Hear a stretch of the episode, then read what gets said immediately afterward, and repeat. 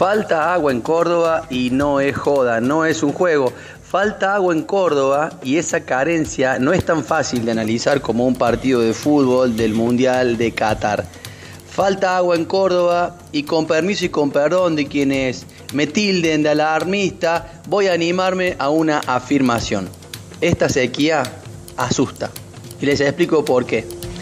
En estas semanas, al menos en el corredor Sierras Chicas, desde las cooperativas y los municipios, se enviaron mensajes agónicos sobre la imperiosa necesidad de cuidar el recurso. Se programaron cortes rotativos, se volvieron a mencionar ordenanzas guardadas cual letra muerta sobre la colocación de supuestas severas multas a quienes se los encontrara derrochando el recurso. Léase, regando, lavando coches, llenando piletas.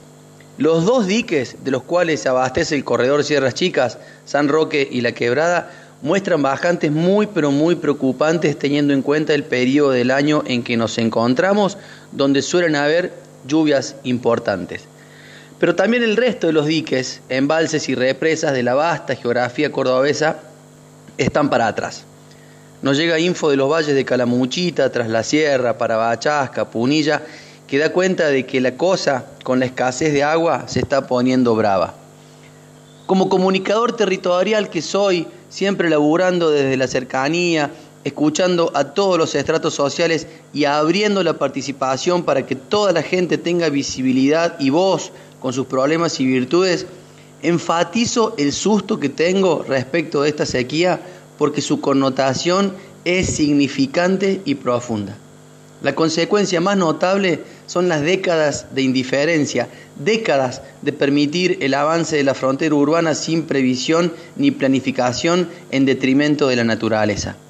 Para insistir y ser gráfico, ya que soy nacido y criado en Sierras Chicas y he sido testigo y protagonista del embate del desarrollo inmobiliario en este corredor, prácticamente no hay rincones verdes.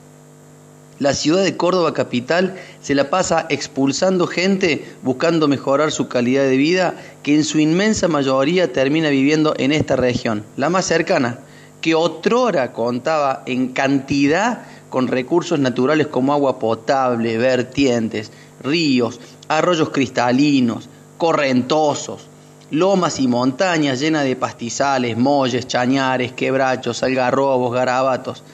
Bueno, Queda muy poco de eso. Y no es un drama, es verdad, ¿eh? Pero aún así, los desmontes y las construcciones no cesan.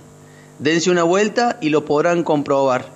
Pero también en las montañas de élite de nuestra provincia, allá por Yacanto de Calamuchita o San Javier detrás la sierra, desarrollistas endemoniados en connivencia con poderes estatales no tienen prurito en vender lotes a poquitos kilómetros del Champaquí el cerro más alto de Córdoba.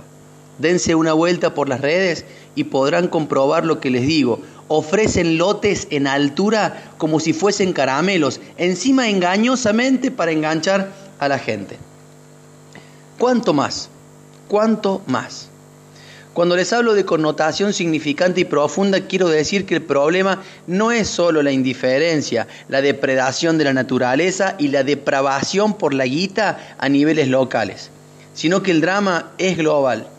La reciente Conferencia Mundial del Clima, la COP27, volvió a ratificar que el daño generado por el norte global contra el planeta, que ahora saquea al sur global para llevarse los recursos que ellos se liquidaron en sus propios países, es tan grande que para zafar de la vergüenza interplanetaria crearon un fondo para daños y pérdidas destinados a países en desarrollo y vulnerables.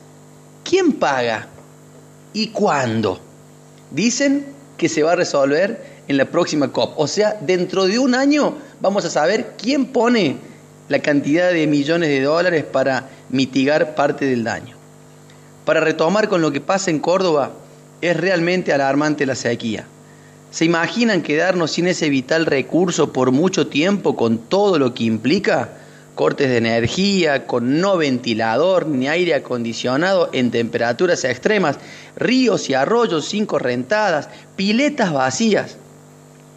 El escenario actual es bravo, pero el que se avecina puede ser aún peor si no entramos en la toma de conciencia.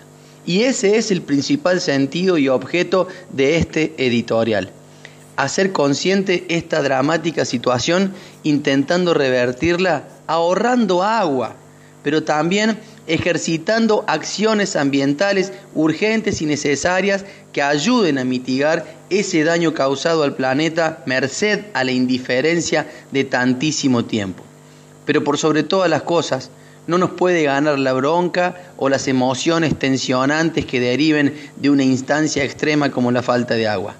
No nos servirá de nada la queja o echar culpas si no echamos cuanto antes manos a la obra. Cada quien debe asumir la responsabilidad que le compete. Agua, como te deseo,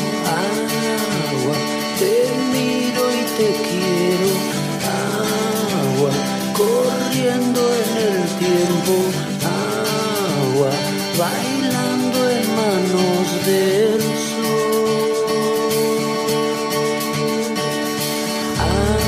Agua, sal de mi canilla, quiero que me hagas cosquillas siempre.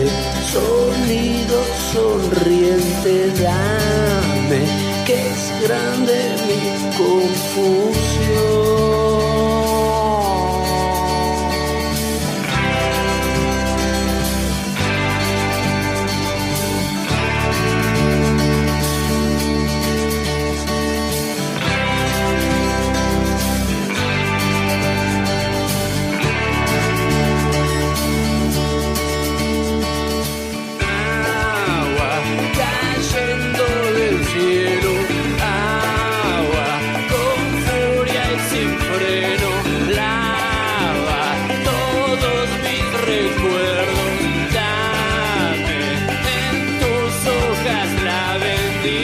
Música